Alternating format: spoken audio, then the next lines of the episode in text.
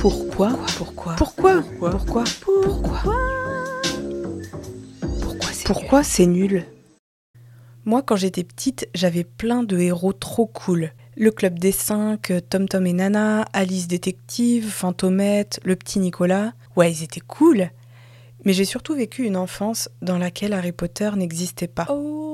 Oui, oui, je suis trop vieille, que veux-tu que je te dise? La première fois que j'en ai entendu parler, j'étais au lycée et j'ai regardé le premier film chez une copine.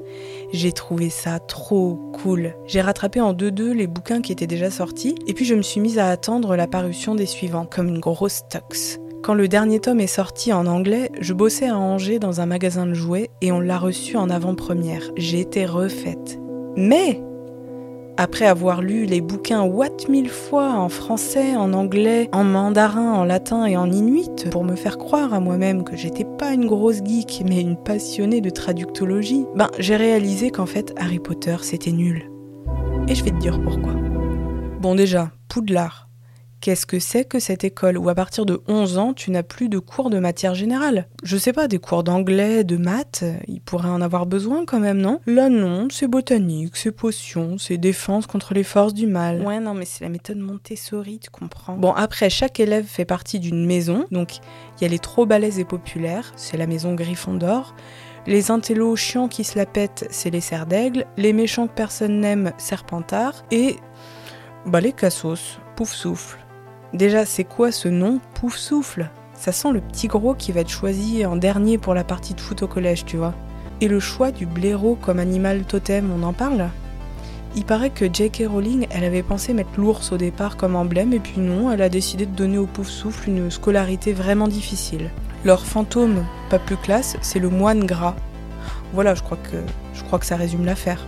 Bon, elle essaie de la rendre vite fait cool, la maison Pouf Souffle, avec des stars comme euh, Cédric Diggory, mais franchement, tu comprends très bien que si le choix pot, qui est conseiller d'orientation de, Poudlard, te place à Pouf Souffle, tu finiras pas ministre de la magie a priori. Par contre, Gryffondor, t'es le roi du pétrole, tu peux faire nain et gagner la coupe des maisons au calme, puisque oui, les élèves sont mis en compétition les uns avec les autres. C'est pas du tout l'esprit Montessori. Et là, c'est la fête du slip et que je te mets 10 points de récompense parce que t'as réussi à faire tes lacets tout seul à la limite. Moi-même, à la fin du livre 1, j'ai envie de dire Ah non, mais là quand même, c'est injuste, c'est dégueulasse. On a parlé de Gryffondor, mais Serpentard aussi c'est génial. Leur dortoir est dans les cachots, c'est méga glauque. Le bon gamin bien équilibré qui arrive et qui est placé dans cette maison, tu sens qu'à la fin du premier trimestre, sa nouvelle passion c'est de buter des insectes pour le plaisir hein, et de se scarifier avec sa baguette magique. Dans les films aussi c'est marrant parce que tous les gens de Serpentard, ils sont moches.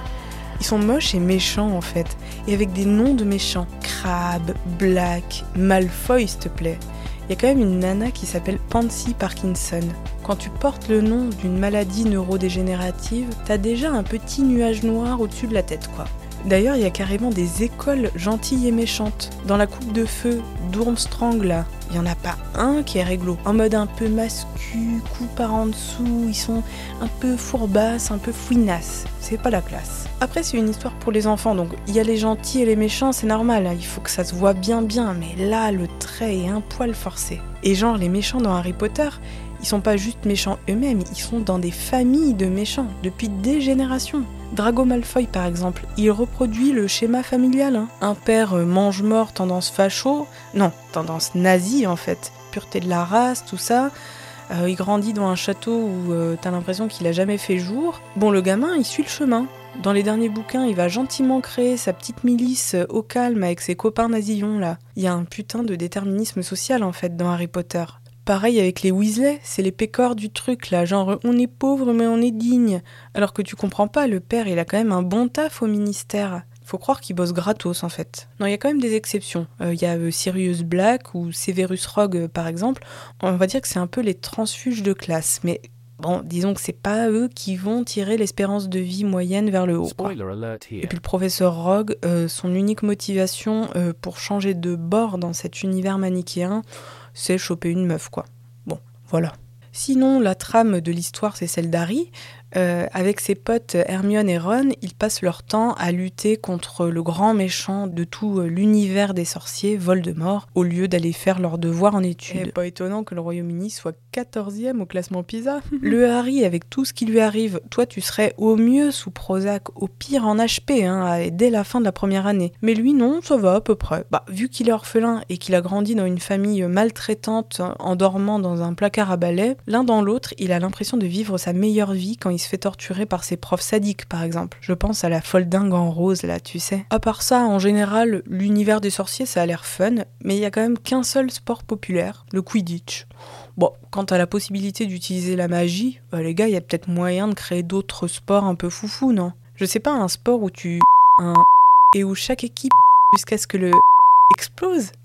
Bon, c'est une idée après, hein. Niveau presse, c'est un poil plus diversifié. T'as le journal officiel, on va dire, euh, la Gazette du Sorcier, et puis t'as l'espèce de truc chelou entre tabloïd bien anglais et outils de propagande complotiste. C'est le chicaneur du Père Lovegood. C'est quand même pas bien dingue en termes de diversité de points de vue. Bon, et puis les livres Harry Potter, parlons-en. Au début, c'est des bouquins pas bien épais, des romans jeunesse, quoi. Et puis ça devient fat comme un annuaire, et puis comme une bible. Non, il était temps que ça s'arrête. Je veux dire, bientôt, fallait poser des congés payés pour avoir le temps de lire le bordel, quoi. Ce qui est nul dans Harry Potter, c'est surtout que bah c'est fini. Oui, parce que pour moi, Harry Potter, c'est les bouquins surtout. D'accord, il y a les animaux fantastiques, euh, les films, il y a des jeux vidéo, un parc d'attractions, bientôt une série. Non, tout ça, c'est soit autre chose, soit de la course à la thune. D'ailleurs, ce serait peut-être bien que l'équipe marketing lève un peu le pied juste laisser vivre un peu l'histoire, quoi.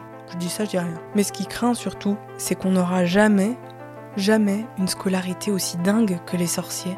Une scolarité où tu vas à l'école dans un train de ouf, dans un château incroyable, apprendre à maîtriser ta magie et vivre des aventures de dingue.